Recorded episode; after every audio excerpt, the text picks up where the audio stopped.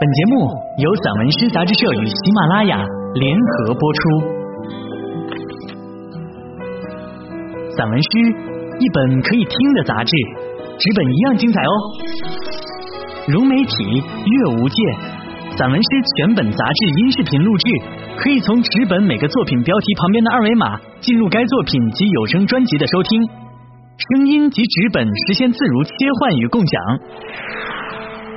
欢迎朋友们关注散文诗杂志社公众号，进入微店一次订阅，永生拥有。我是主播冯阳。童年记忆，何小龙。宫碉堡，一朵麦草攻成父亲的脊背。孩子们爬上滚下，在玩宫碉堡的游戏。渐渐的，在一次又一次的摔跌中，孩子们的骨头变硬了。斗鸡，抱起一条腿就成金鸡独立了。一群独立的小公鸡以膝头相顶相撞。他们的大腿在收获青紫色疼痛的时候，幼小的心灵也得到了关于竞争的启蒙。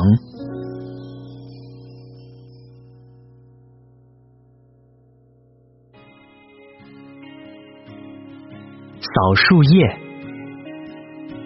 每当炊烟被秋风吹凉，我就听到了村外那些白杨树和槐树的呼唤。我拉着架子车来到树下的时候。他们纷纷脱下各自泛黄的衣裳，交给了我，让我拉回去为家里御寒。许多年过去了，故乡马路边的那些树，不管它们是否苍老驼背，都一直高大在我的心里，让我感到温暖。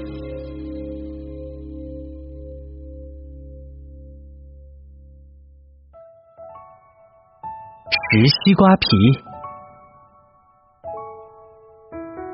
蝉鸣自大树的缝隙不断的筛下来，在卖西瓜的店铺前，我以赶不走的鸟雀的耐心，蜜蜂的专注，欣赏着城里人吃西瓜的各种姿态，然后以等待的竹笼把人家扔过来的瓜皮接住。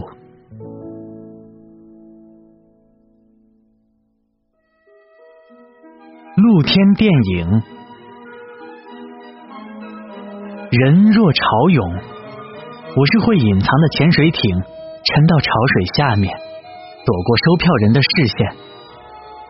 烟头们忽明忽暗，瓜子们似窃窃私语。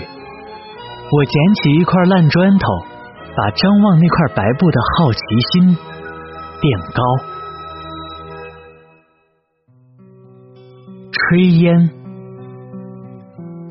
怕我被太多的青草缠住，不知道挽着牛羊的渴盼回家；怕我被一只蹦跳的蛐蛐诱惑，跌进哪个井里；怕我被坏人骗走，像香喷喷的诱饵会让鱼上当；怕夜色趁我探晚时把路藏起，让我找不到家的方向。